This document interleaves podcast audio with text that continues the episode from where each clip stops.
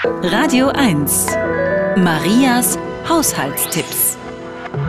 Wenn Sie versehentlich Wasser über ein Buch gekippt haben, können Sie es kurz ins Gefrierfach legen. Dadurch wird die Feuchtigkeit entzogen. Die Seiten kleben dann nicht mehr zusammen.